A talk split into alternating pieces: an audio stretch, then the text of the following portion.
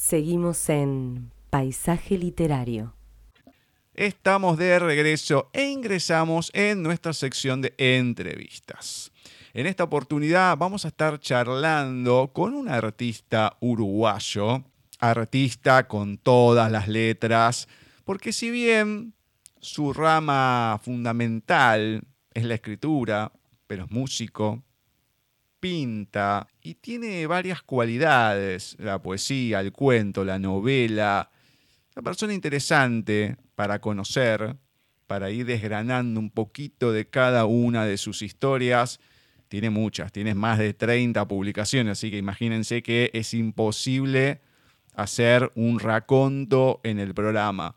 Sí, lo vamos a poder estar compartiendo en su página ramiroguzmanzuluaga.ui lo van a poder encontrar. Mucho, mucho, mucho para hablar, así que vamos a presentarlo y a dar inicio a esta entrevista. Muy buenas tardes, noches, Ramiro. ¿Cómo va todo por ahí? Todo lindo. Acá estoy, mañana cumplo años, 49. Ah, muy bien. ¡Oh, qué bueno! Contento con eso.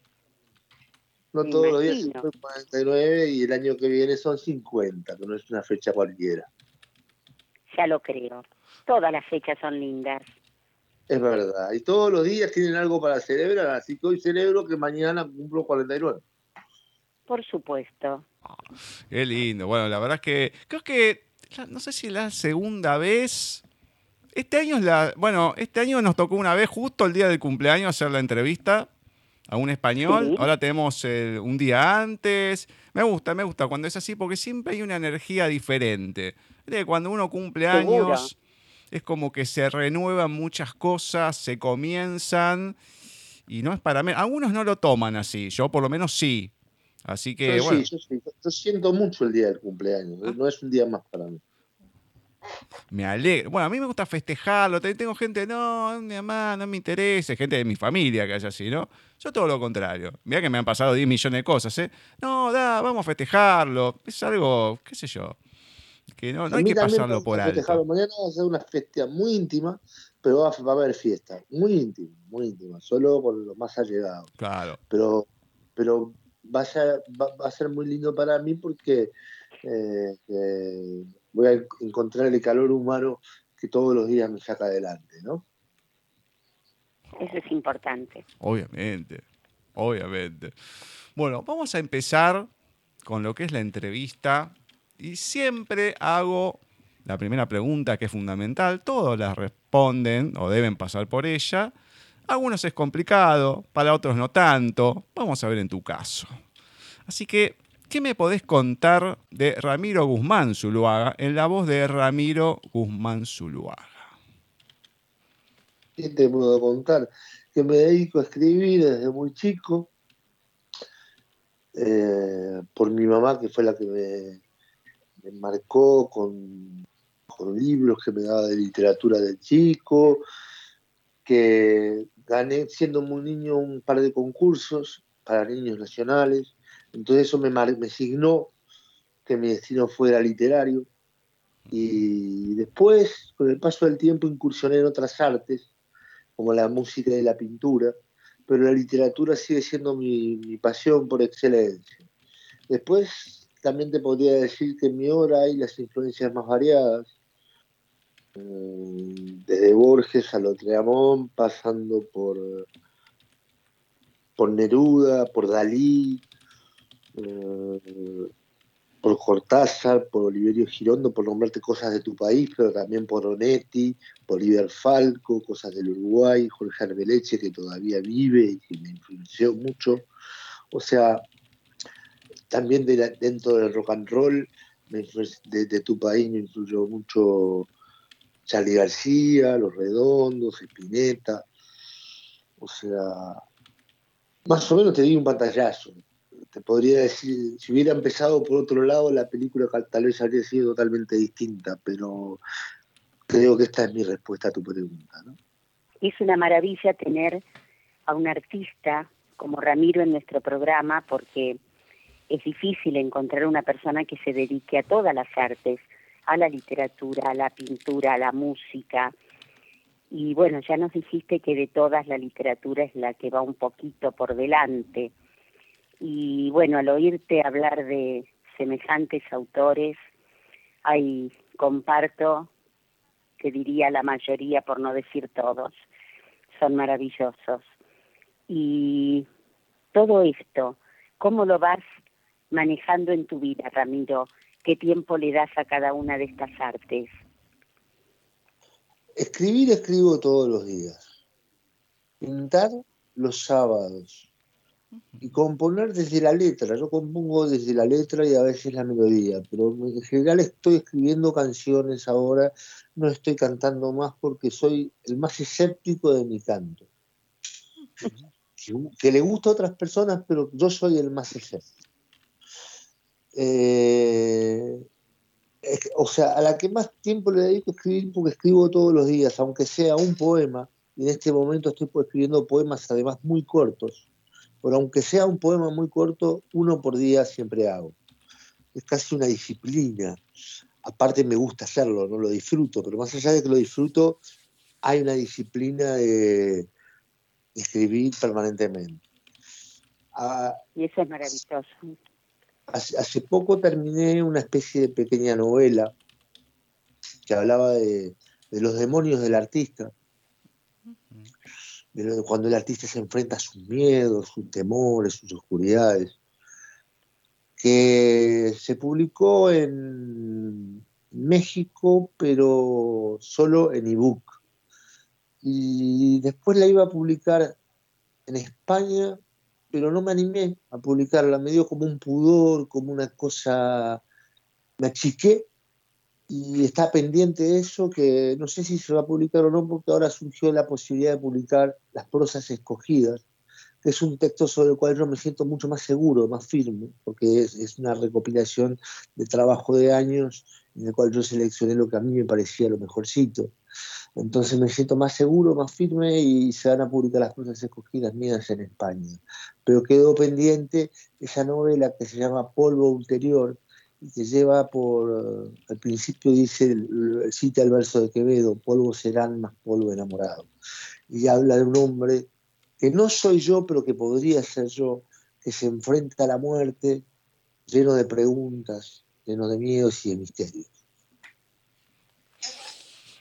Qué maravilla. Es, genial, es genial. Eso se llega cuando ya uno tiene una madurez, una madurez, porque esas preguntas, esas cuestiones, no es desde un primer momento. Si bien estás escribiendo hace mucho, mucho tiempo, pero hablando de los cumpleaños y todo, es como que va pasando el tiempo. Y mira, justo en el programa leímos mucho de poesías y textos que hablaban nosotros vamos, cada uno va eligiendo lo, que quiere leer y todo, y es como que se va conjugando en ciertos temas. Y el tema del tiempo, justamente hoy, fue una cosa que se dio. Y justo lo que estamos hablando acá, ¿no? El tiempo cuando va pasando y uno va teniendo lo bueno, porque a veces lo triste es precisamente que no se tenga esa mirada, de poder plantearse las cosas de otra manera y ver cómo son, cómo es uno a ese momento y cómo va siguiendo. perdón que te interrumpa, sobre todo en mi caso, que yo noto que cambiaron mis objetivos en algunos aspectos. Y, y que uno de los objetivos que más tengo es estar en paz conmigo mismo. Cuando antes siendo más joven, yo perseguía más este, eh, el aplauso o esas cosas, que son muy lindos y que los disfruté muchísimo y los sigo disfrutando.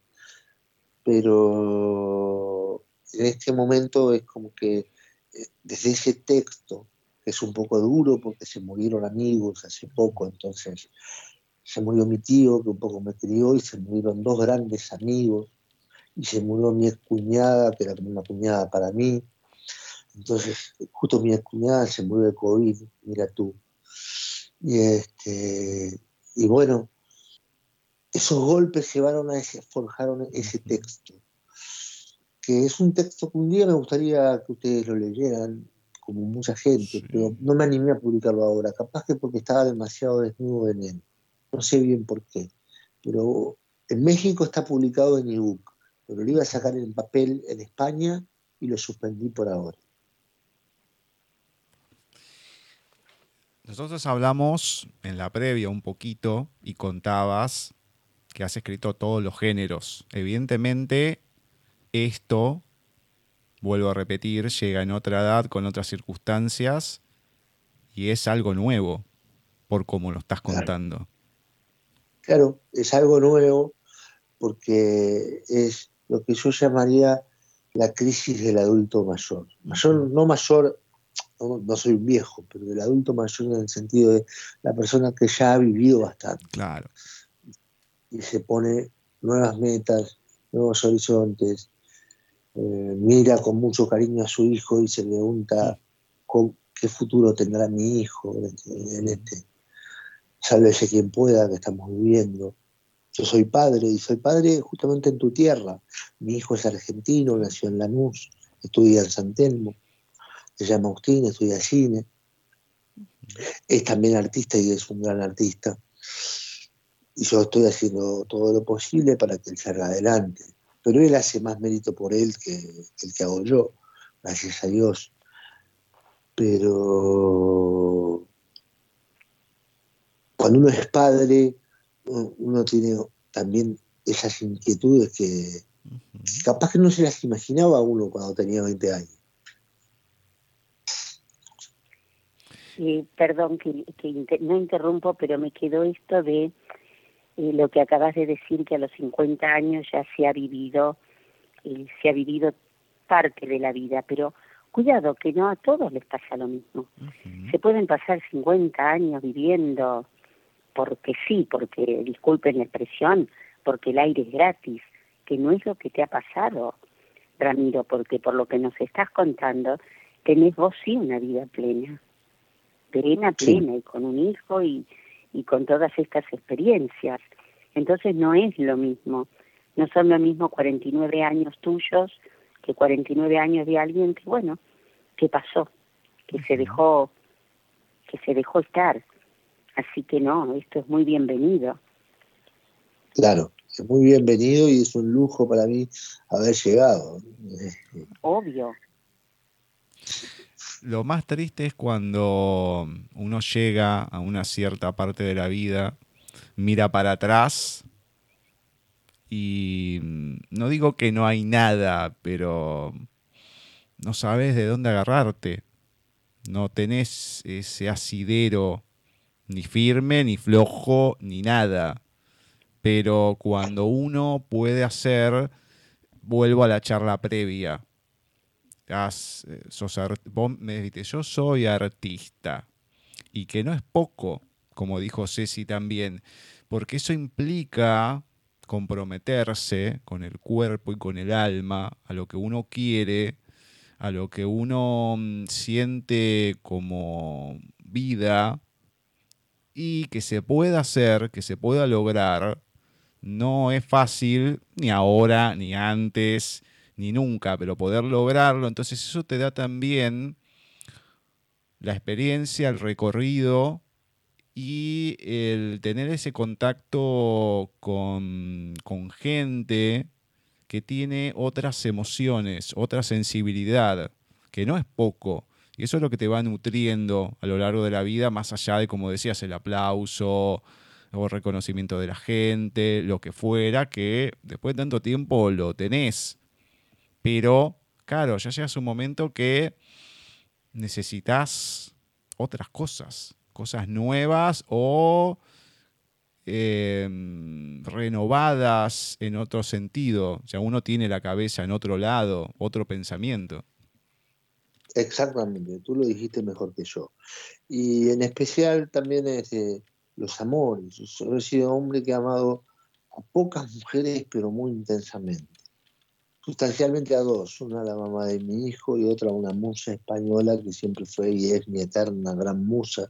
Esas cosas imposibles que quedan allá donde solo, solo Dios, en esos lugares que solo Dios conoce. Entonces, este, he amado como te decía, a pocas mujeres, pero muy intensamente. Entonces, de los amores siempre se aprende. Me, queda el, gusto, el buen gusto de que hoy me mandó un mail la mamá de mi hijo. Que siempre estamos en permanente contacto con Agustín y eso eh, eh, para mí es hermoso porque yo viajo, ahora no puedo viajar por la pandemia, pero viajo permanentemente a Buenos Aires a ver a Agustín. Y el hecho de poder decir, bueno, pasaron 22 años y seguimos juntos en, en Agustín, para mí es muy importante. Y nutre mi arte y nutre mi vida. Así como lo nutren otras cosas. Mi obra también ha sido, en algunos aspectos, ha tenido eh, cierta compromiso social. Digo cierto compromiso social porque yo no soy un poeta embanderado pero sí eh, soy, muy sensible al dolor del prójimo. Y hablando precisamente de tu obra escrita, comentame ese inicio con la literatura, cómo fue, y luego con la escritura, cuando fue ese momento que vas viendo, esto me gusta, lo quiero hacer, y además desde muy chico con premiaciones y todo. Comentame esos inicios y después, bueno, vamos más un poquito acá en el tiempo. Yo recuerdo a mi madre leyéndome Amenábar, Amenábar, Moro de la Morería, el día que tú naciste, mar de Recuerdo eso. Recuerdo también que yo agarraba libros de García Lorca. Exactamente me recuerdo en un baño leyendo Poeta en Nueva York sin entender nada, pero medio fascinado por la musicalidad de las palabras. Siendo yo muy chico.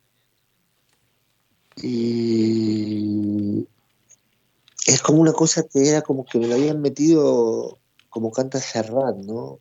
Con la leche templada y en cada canción. Entonces, como que el gusto por los libros, para mí, ni siquiera puedo decir que lo elegí. Y lo de escribir vino después porque papá era periodista, un destacado periodista. Y entonces en casa eh, era como algo casi cotidiano que se hacía, que él hacía, aunque sea para otro oficio, pero hacía. Y, y a los nueve años yo me presento en un concurso de cuentos escritos por niños un cuento que se trata de unos lápices que se escapan de su dueño. Y con ese cuento fui premiado. Y dos años después volví a ser premiado en ese concurso con un cuento que se llamaba La experiencia de una vela, que hablaba eh, el diálogo entre dos velas, una grande y una pequeña, sobre un apagón. Era y ese diálogo, hasta hoy lo quiero particularmente, ese cuento. He, llegado a decir que sigue siendo mi mejor cuento. No sé si están así, pero es de mis cuentos más queridos. Después, con el paso de los años, a los 16 años publico mi primer libro, La leyenda de los EOS, que tiene una frescura que yo no recuperé jamás. otros libros míos tienen otras virtudes, como más años, más experiencia, más, más vida. Pero la leyenda de los COS, que se publicó en Argentina hace un tiempo, tiene una frescura que yo no recuperé jamás como, poeta. O sea, lo que vino después, un libro que se llamó Tratado sobre la mortalidad del cangrejo, tal vez sea más profundo, pero no tiene esa, esa frescura. Y ningún libro mío posterior la tuvo. Si tuvo otras cosas que yo amo, y por, las cuales los escribí.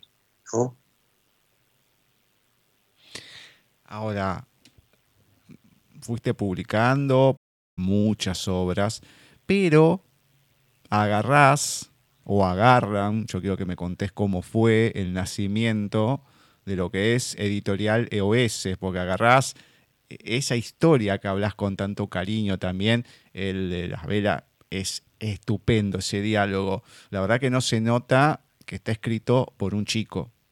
O sea, sí a lo mejor la fantasía que tiene, pero tiene en sí, o parece escrito por una persona ya con experiencia, porque es un cuento muy corto, es concreto, conciso y pega. Y encima el silencio, que es tan importante en tantas cosas y a veces no se utiliza. Está muy logrado. Por eso, si vos no decís que lo escribiste cuando eras chico, uno ni se entera y entiendo por qué le tenés tanto cariño y por qué decís lo que decís, porque es muy maduro en ese sentido. Tierno, maduro, es como que tiene varias particularidades. Pero contame esto de cómo surge lo de la editorial EOS y por qué con este nombre. EOS surge, La leyenda de los EOS es el título de mi primer libro. Ese libro eh, fue publicado eh, en, la imprenta de Banda Oriental, pero todavía sin el sello. Ellos me darían el sello de la editorial recién para mi segundo libro, tratado sobre la mortalidad del cangrejo. De ahí en más, yo empecé a publicar en Uruguay, después en España, después en Argentina y después en Estados Unidos, en California, pero distribuido para toda Latinoamérica. Pero, ¿qué pasa? Para Uruguay, eh, yo, decidí autoeditarme bajo el sello EOS. Para Uruguay, EOS es un sello que yo uso que es solo, son mis libros para Uruguay. Está inspirado, por ejemplo, en las ediciones del Chanchito que hacía Galeano. O sea, es, una forma de, bueno, para acá controlo yo, porque lo puedo hacer. Y, invierto yo, es para Uruguay nada más, la editorial EOS. Igual los libros han salido, pero eh, no es lo mismo que, publicar en grandes mercados, donde eh, las expectativas son otras y, también las, los condicionamientos son otros. ¿Me explico? Sí. Eh, has escrito mucho, has escrito mucho, Ramiro. Ahora, al escribir, nos decías hace unos momentitos que tenés eh, como una rutina de escribir algo todos los días, eh, quizás un poema o demás. Una vez que lo escribís, ¿lo revisás, lo volvés a ver o es el alma que salió y ahí queda? No, no corrijo mucho, pero reviso y reviso mucho. O sea, en general corrijo, pero no, soy una persona de corregir así texto entero. Para corregirlo entero lo, reescribo. Pero no todo queda, no todo lo que uno hace está bien y queda de entrada bien. Es más, si tú me preguntas, alguna cosa que he publicado me gustaría no haberla publicado. O sea, no, no, no todo queda bien y no todo tiene no todo puede tener el mismo valor estético cuando se trabaja tanto, pero a mí me gusta trabajar. Este, aparte, estamos hablando de una materia muy subjetiva. Hay cuentos míos que yo digo, ¿por qué escribí esto? Y sin embargo son de los que el público más gusta. O sea, ah, o sea, pero yo sigo enamorado de escribir. Y eso es lo que le agradezco a Dios porque mañana cumplo 49 años enamorado de mi oficio y eso no es poco. Ya lo creo que no es poco. Eso es lo que hace la vida hermosa. Si tuvieras que elegir uno de los escritos tuyos, el de, como dijo Gustavo, la experiencia de una vela es extraordinario extraordinario, pero eh, de todos tus otros escritos, si tuvieras que elegir uno, eh, ah, ¿podrías hacerlo? Porque a veces no se puede, uno está entre dos, tres o cuatro. Creo que no podría uno, pero tal vez hay dos, el solo y Papá Noel y los siete enanitos. Esos dos textos yo los quiero de una manera especial. ¿Se puede saber por qué? El solo porque describe muy bien la, soledad, la soledad del hombre ante, ante sí mismo. Y Papá Noel los siete alientos porque me parece que tiene una ternura, es lo que usted decía, en la leyenda de los Oasis es un libro que pertenece al libro la leyenda de los Oasis. Y, y, ese libro tiene una frescura, una ternura yo no recuperé nunca más. Creo que por los golpes de la vida, ¿no? O sea, bueno, uno ah. va cambiando, obviamente, la vida nos, nos va cambiando. Y si tuvieras que elegir un autor, podría ser, o dos o tres. Un autor, dos o tres, elegiría a un compatriota tuyo más que renombrado, que es Borges. Elegiría a Neruda por el mejor Neruda, no por el peor Neruda, que verdaderamente no me gusta, pero sí por el mejor Neruda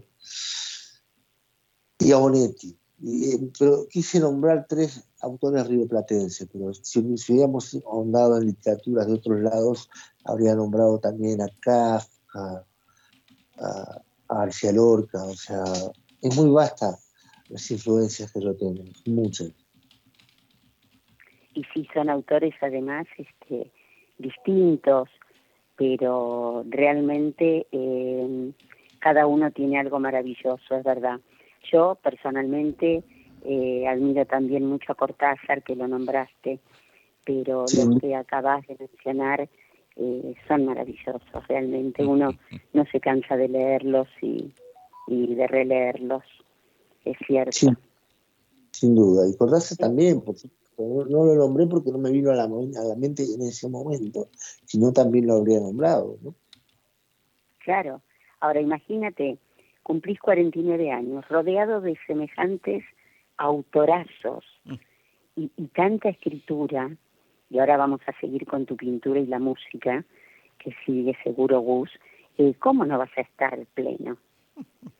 Claro que te tienes que sentir pleno y, agradecido a cada minuto vivido, más allá de que hayan sido buenos, no tan buenos, pero en, el, en la síntesis es, es hermoso, me parece a mí. Sin duda, sin duda. Y la música y la pintura fueron una linda frutilla arriba de la torta. Yo pinto, no me considero un pintor, porque Dalí decía que el dibujo era la honestidad en la pintura. Yo no soy un buen dibujante.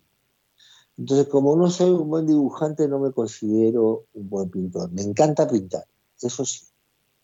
Y en la música creo que soy un buen letrista y un mal intérprete. Hay gente que gusta del rock and roll que yo canto, pero yo soy el primer escéptico. Prefiero recitar, ahora estoy más cómodo desde el lugar del recitador. Y esta cuestión de poder editar lo que fue Ruina Amada, ¿cómo fue ese proyecto? Ese proyecto fue un proyecto hermoso. Yo me lo empecé con Mario Villadrán, compusimos la, canción Agua y Sal en la casa de él. No sabíamos ni para dónde íbamos, no, pensábamos hacer el disco ni nada. Y después, eh, poco a poco, empezaron a pasar cosas. Eh, Samantha Navarro se ofreció para cantar la canción.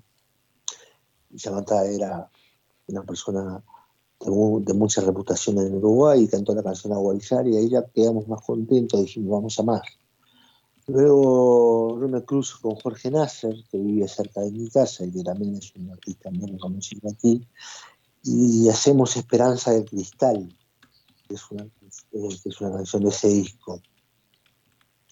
Después pasa por casa porque empezó a funcionar un estudio de grabación en casa, liderado por Luis Restucia, era el sonista de Jaime Arroz en aquel entonces. Y pasa por casa a grabar Hugo Fatoruso y le, me pide una letra, que no lo podía creer, pero él me pide una letra. Se hizo la canción Mito de Esencia. La cosa crecía, y así, bueno, no voy a hacer el cuento de todas las canciones, pero canción por canción, después vino Fernando Cabrera y musicalizó un recitado mío, y quedó un disco precioso, no sabíamos mucho cómo firmarlo, porque lo único que tenía en común eran mis letras. y de una manera un poco egocéntrica se puso Ruina Amada, canciones con letras de Ramírez Guzmán. Eh, a mí me hubiera gustado poner solo Ruina Amada, pero eh, eh, es un disco muy lindo. Y aparte, yo amo, al decir Ruina, también uno puede interpretar que está dedicado a una mujer que te arruinó. Pero con el paso del tiempo, yo lo veo más como el valor de la ruina, la ruina una ruina histórica que, vale. ¿Me explico? Sí, sí, sí. Bueno, a ver, no se puede construir si no se destruye, se dice. Siempre uno, cuando pasa algo así, se arma. A mí me ha pasado con diálisis, trasplante y demás, y puntualmente con una internación que caído bien en el fondo que casi me voy para el otro lado. Por algo en el WhatsApp sigo manteniendo el icono del ave fénix, porque es como caer y levantar, caer y levantar. Y de esas caídas que uno va teniendo, esas experiencias, de esas ruinas que van quedando, uno va construyendo y se va construyendo entre esas ruinas hasta lograr algo que a uno lo pueda estabilizar o más o menos se pueda tener una base. Eso es fundamental. No se entiende cuando es chico, porque uno no tiene esa experiencia, pero a lo largo de los años vas haciendo esos cimientos a veces de la manera que se puede, no como se quiere, pero se, va haciendo. Tú lo has dicho, tú lo has dicho. Aparte, eh, el sufrimiento es un maestro. Y eso nos lo dicen cuando somos chicos y no lo creemos, pero cuando pasa en la vida, si uno sabe aprender, tiene que aprender de las alegrías para no idealizar el sufrimiento, hay que aprender de las alegrías. Pero hay que saber que el sufrimiento también es humano.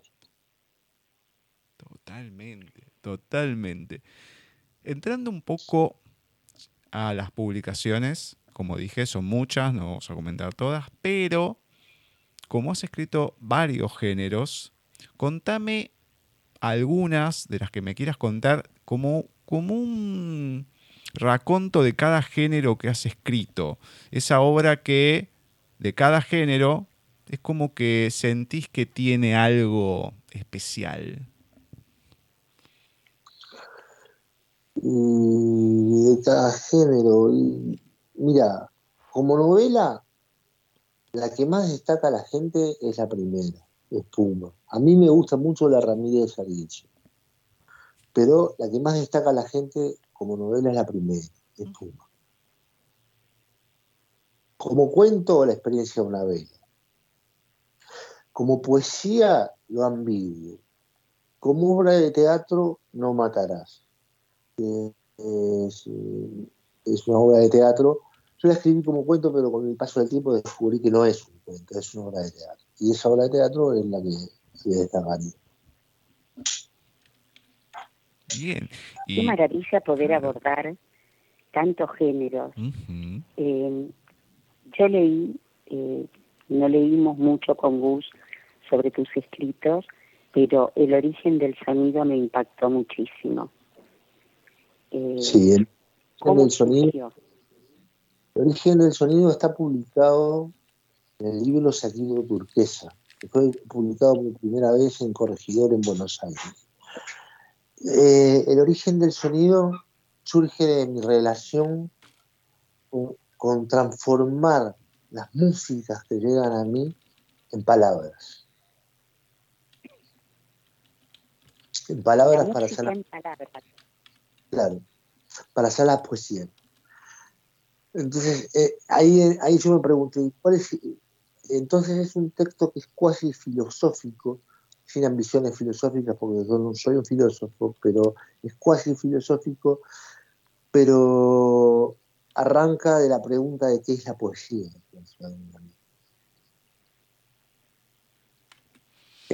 Aquello de poiesis, que significa creación, bueno, ¿qué es la creación?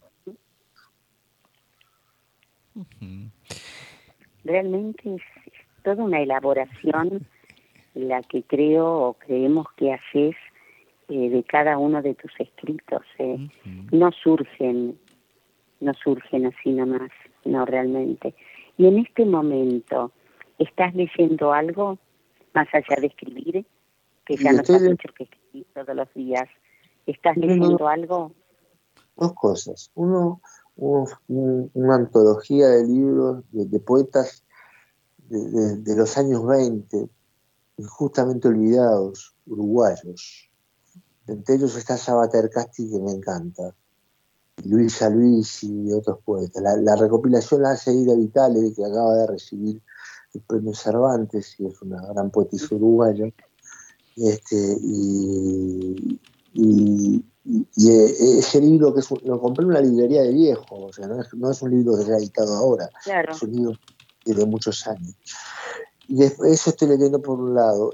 Y por otro lado, eh, ustedes que están en Argentina, me llamó la atención también en una librería de viejo, pero no era un libro tan viejo, era un libro más nuevo, una edición que recuerdo de poemas de Silvina Ocampo, que siempre es destacada como cuentista.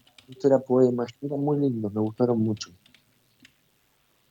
Bueno, nosotros eh, en el programa, eh, hace más de un año, que estamos eh, o que estuvimos leyendo sobre Wimpy.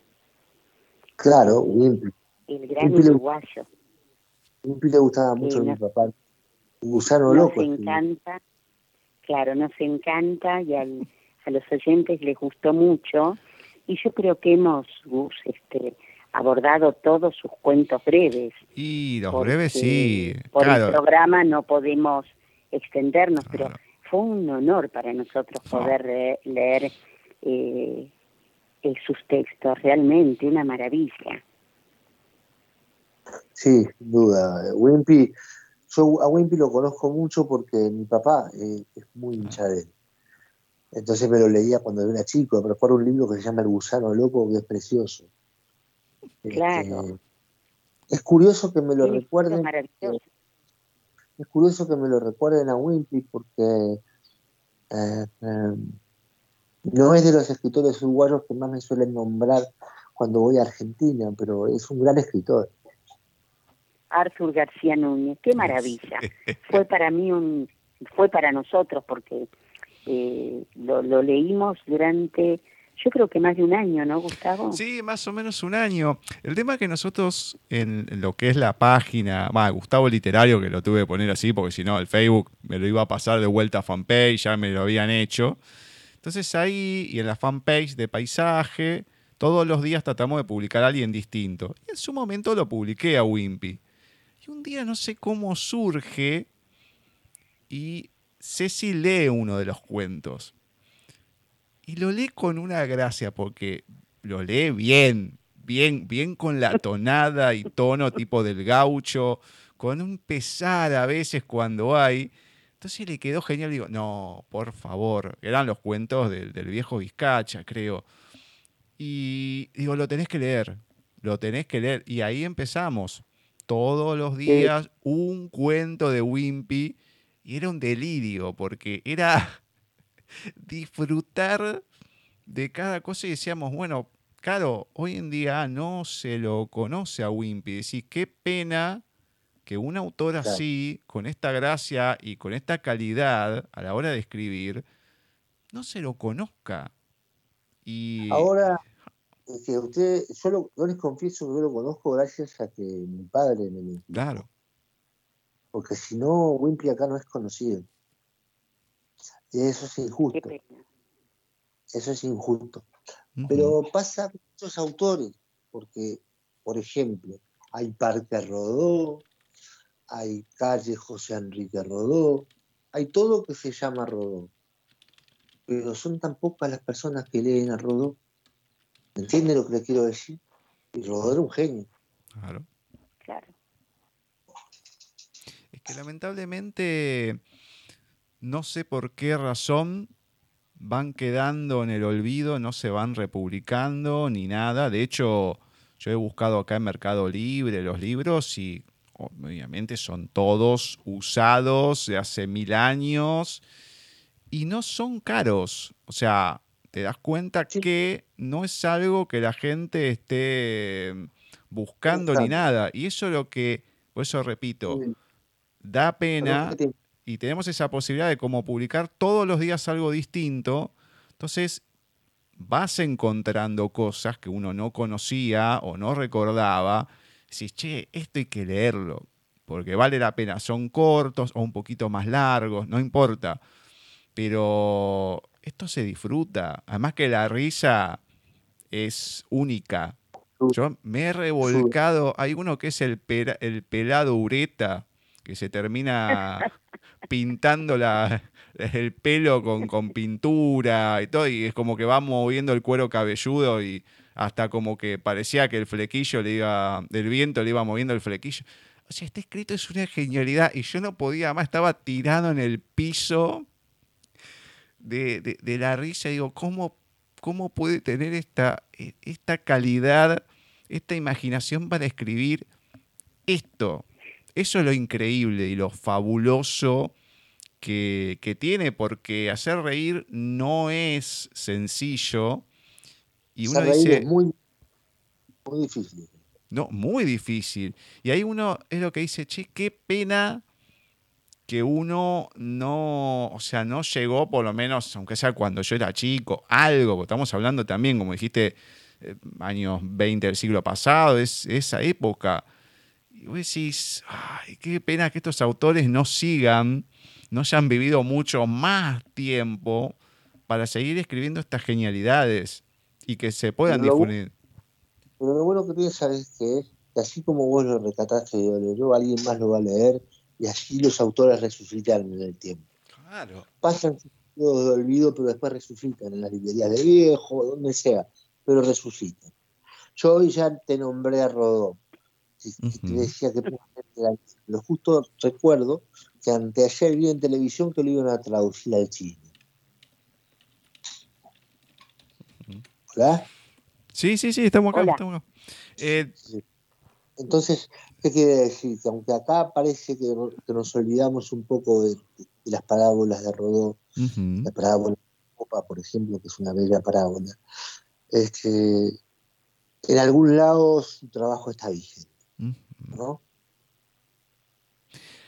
Yo estoy convencido, porque a nosotros nos ha pasado, y como te decía esto, que vamos leyendo y vamos encontrando un hilo conductor entre todas las lecturas aunque algunos, aunque algunas se hayan leído hace bastante tiempo que estén grabadas y otras se elijan en el momento, estoy convencido que todo está escrito para que en algún momento el que lo tenga que encontrar lo encuentre, le sirva y a su vez, en este caso, nosotros al poder tener un programa y difundirlo, y no ir tanto por lo comercial, ir por lo que nos suele gustar o lo que vamos viendo, le pueda llegar a otros y tengan esa inquietud. Siempre la cuestión es hacer que la gente le mueva algo y decir, uh, che, mirá, está el autor. hace poco Vamos a buscarlo. Me, preguntaban de, mis lecturas recientes. Hace un tiempito leí Aguafuertes Montevideanas de Roberto Val. Roberto Val ah, es un autor que yo destaco mucho, pero no le gustaban los montevideanos. Entonces es muy cómico, porque eh, se ve que vino a Montevideo y no lo pasó bien, para uno saber por qué. Entonces, me hizo reír mucho, me hizo reír mucho porque eh, eh, eh, fue como una tomadura de pelo afectuosa lo tomé yo. Me hizo reír mucho, Vos fuertes Montevideana de Roberto. Sí recuerdo que me gustó mucho cuando era joven que leí el, cuento El Jorobadito, que también me gustó mucho. Bueno, las aguas fuertes porteñas también, ¿eh? Tiene bastante de, burla, en cierta manera, a lo que era la, época y las costumbres. Sí, sí, sí, está bien. De acá, lo estás escribiendo de acá, es como que te lo perdonan un poco más. Claro, cuando estás escribiendo de otro lado, es como un poco diferente, pero encuentra de todo, qué sé yo. Mientras no sea una falta de respeto, eh, algo así hiriente, bueno, ya eso es otra cosa. Sí, claro. Yo no lo tomé como una falta de respeto, pero sí recuerdo que me gustó más, ¿no? El jorobadito, que lo leí hace, hace muchos años. Me gustó. Qué lindo, hay que, hay que retomar esas lecturas, hay que retomarlas, que es la esencia de muchas, muchas cosas. ¿Tenés algo para regalarnos en tu voz, algo que nos puedas leer? A ver, a mano no tengo, pero si me permitís que me mueva un poco y encuentre. Dale, perfecto. Cantar. Ah, hay un poema que yo me sé de memoria, me recuerda a Daniela, lo voy a leer, a recitar, porque si no, no tengo a mano ninguna. Entre persiana y persiana, ambas persianas cerradas, se guarda entre los misterios el verso del que callaba. Se guarda entre tantas cosas un camino entre otros tantos. Se guarda viento en discordia, libertad y desencanto. Los mitos de los escépticos que creen como en nada, en todo.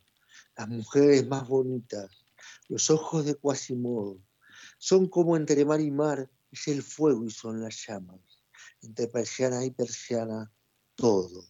Más allá de las persianas, nada. nada, ¿cómo que es nada? Desde el momento en que es nada. Entre persiana y persiana, ambas persianas cerradas, un hombre mira hacia afuera como mirando la nada. La nada que no contesta, la nada siempre callada, la nada que se transforma ahí entre persiana y persiana. Para el de adentro lo es todo para el de afuera no es nada. Muchas gracias. Oh, muy bien, muy bien, aplauso, muy bien, muy, muy bien. Qué bonito. Qué lindo, qué lindo. Mil gracias. gracias a ustedes. Gracias a ustedes por la oportunidad. Ese poema está en mi primer libro, La leyenda de los COS. Está editado por Argenta en Argentina.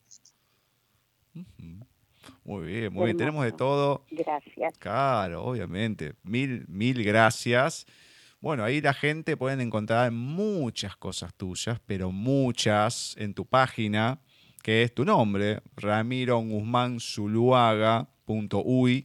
Ahí encuentran todo, pero todo. Hay una cantidad que es impresionante. Siempre se va publicando alguna cosita, pero tienen todas tus obras, de qué tratan.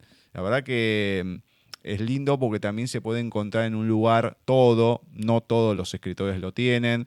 Hay mucho en YouTube también que lo habíamos escuchado, muy bueno, con la música, tu voz. O sea, es, es lindo porque no te quedas o no te quedaste en una sola cosa y se nota que más allá de cumplir 49 años, seguís con esas inquietudes, te seguís moviendo y eso es lo interesante, que uno siga viviendo con lo que le gusta, con el arte. Eso es maravilloso y se agradece. Muchas gracias a ustedes.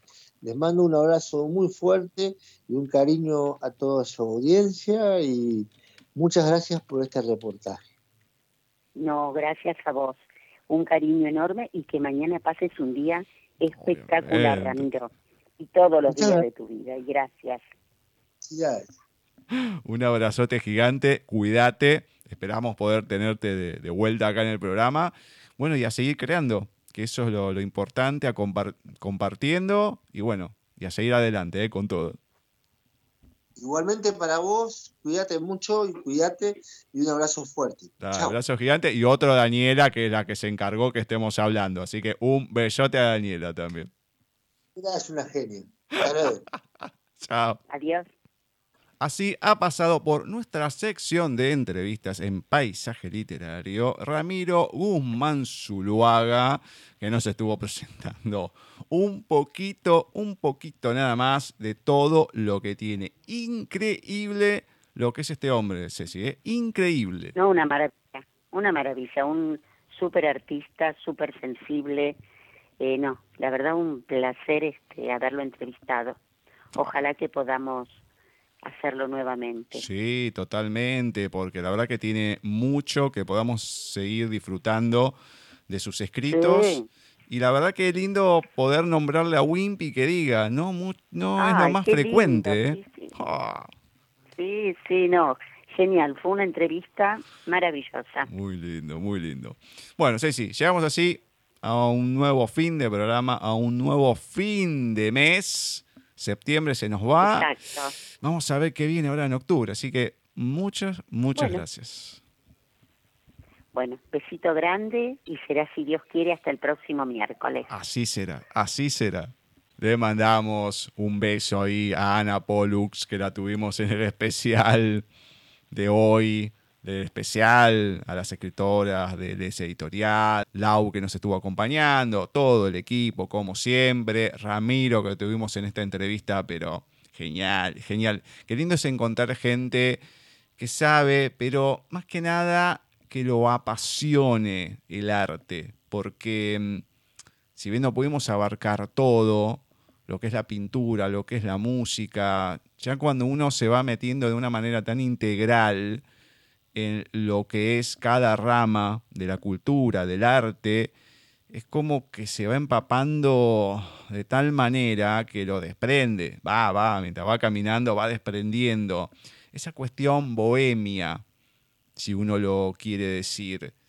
Y la verdad que uno llega a una altura de la vida que uno quiere cosechar, quiere ver esos frutos más allá de lo efímero que puede llegar a ser ese aplauso que contaba, esa cuestión del agradecimiento, pero a uno pero puede quedar ahí. Ahora hay otras cosas, como lo del hijo, que eso es impagable y son una de las cosas que uno quiere recoger a lo largo de la vida, ¿no? Cuando ya uno está en un punto más allá de las otras cosas que ha hecho, porque uno lo nutre, lo nutre. Así que uno ve ahí lo, lo que es Ramiro, le agradecemos y a Daniela también infinitamente por ser el nexo de todo esto, por contactarnos, poder conocer a Ramiro, a buena persona, un buen artista. Así que vamos a seguirlo y a difundir toda la obra que tiene o lo máximo que se pueda. La semana que viene vamos a comenzar con un nuevo mes, vamos a estar con otro creador de mundos, en la voz de Walter Gerardo Greulach, lecturas, una nueva entrevista, lo que ya saben, pero siempre con ganas, que es lo importante. Así que la cita es próximo miércoles cuando nos encontremos en un nuevo programa de Paisaje Literario.